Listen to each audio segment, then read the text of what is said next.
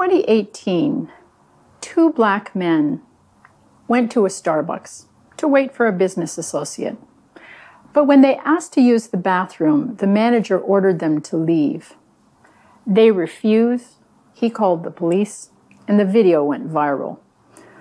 Amidst an avalanche of bad publicity, Starbucks closed all stores across the country for four hours of diversity training.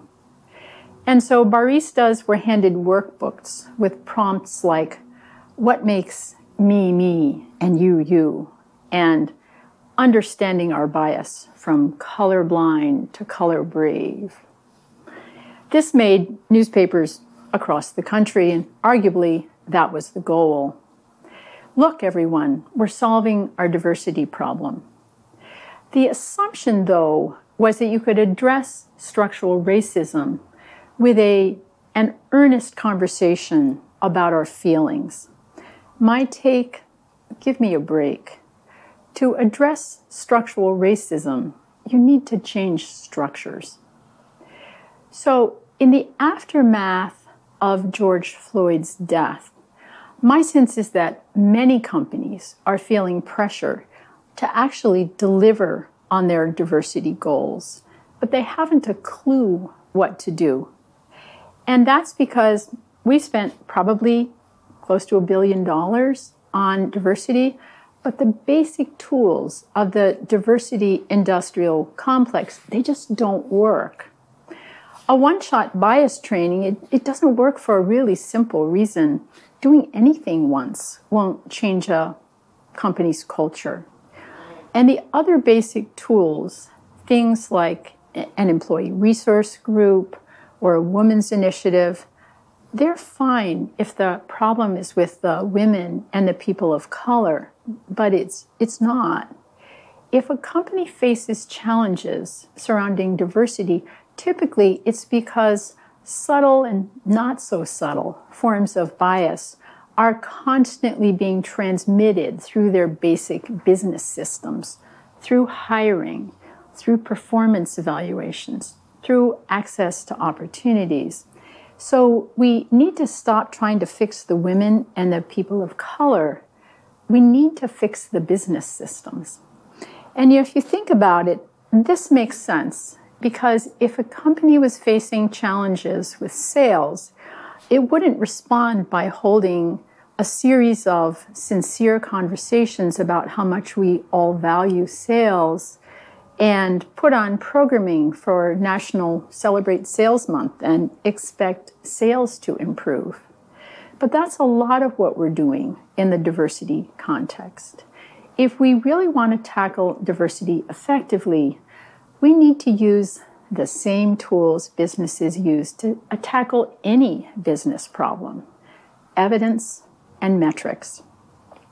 And you know, I suspect this will come as a relief to a lot of CEOs who feel far more comfortable using those tools than they do with trying to lead a deep conversation about the inner workings of social inequality.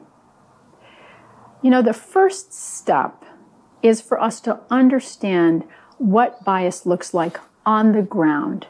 And I and my team at Work Life Law, we have been studying how bias plays out in everyday workplace interactions for well over a decade. And what we find is that the same patterns of bias, the same five patterns, they emerge over and over again. So here's what the evidence looks like. The first pattern we call prove it again.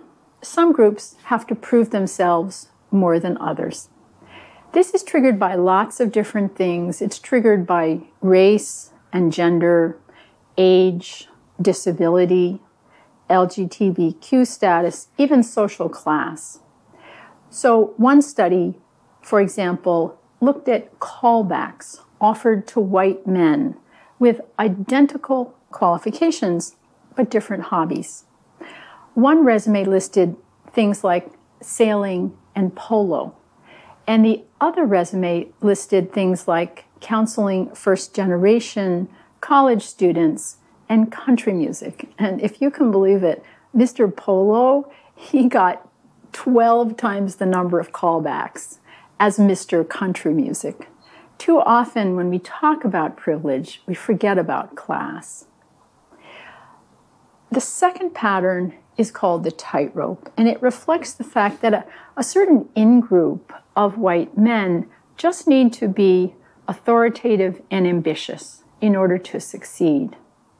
But women walk a tightrope where they may be seen as abrasive if they're authoritative, but unqualified if they're not.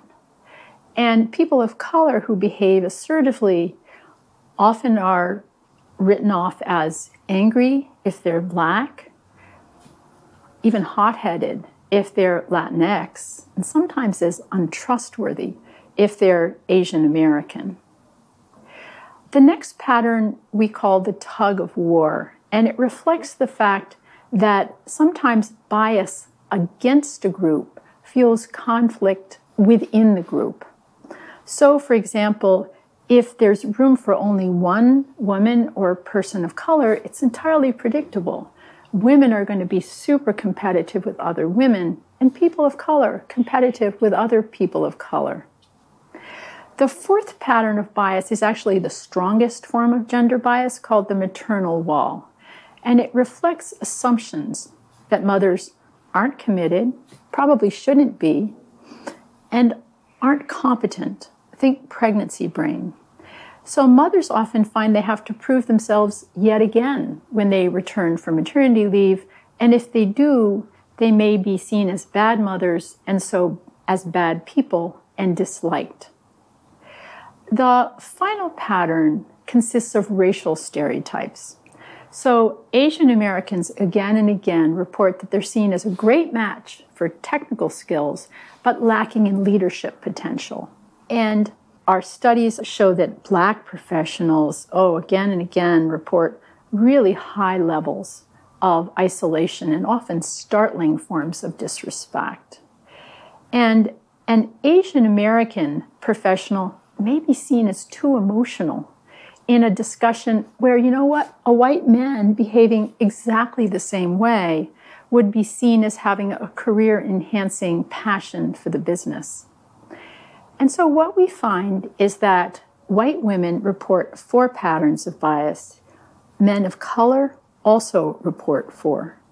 Women of color report all five in very substantial proportions. And among women of color, black women report the most bias as a group. But the bottom line really is that the experience of white men as a group differs from that of every other group. If a white man is a first generation professional or LGBTQ, he may encounter bias, but, but most aren't. These biases can have really serious negative effects. You know, there's a ton of research. But here's a story that really says it all. We were working with one company and we spoke to a woman engineer who had found a mistake in one of the calculations of a male colleague, and she pointed it out. Um, when she pointed it out, she was violating an unwritten rule the good woman is seen as modest, self effacing, and nice, not a mission driven expert. That's why male experts in meetings exert more influence, but you know what? Female experts, they actually exert less influence than female non experts do. And so when this engineer pointed out the mistaken calculation, she told us, the response of her department was so massively negative that she said, Now I'm just smiling a lot and bringing in cupcakes. This company, by allowing gender bias to go unchecked, was literally jeopardizing their mission. So, what's the solution?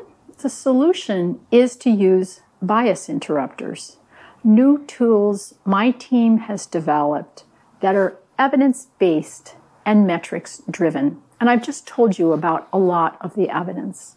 Metrics are also super important because they help you pinpoint where things are going wrong. So if a company has challenges with hiring, they should be keeping track of who is in the original pool of candidates? And who survives resume review? And who gets called to interview? And who survives the interview. And the reason that's important is because the fix, if you have a non diverse original pool, it's totally different than the fix if no woman ever survives the interview because every woman is either too witchy or too meek.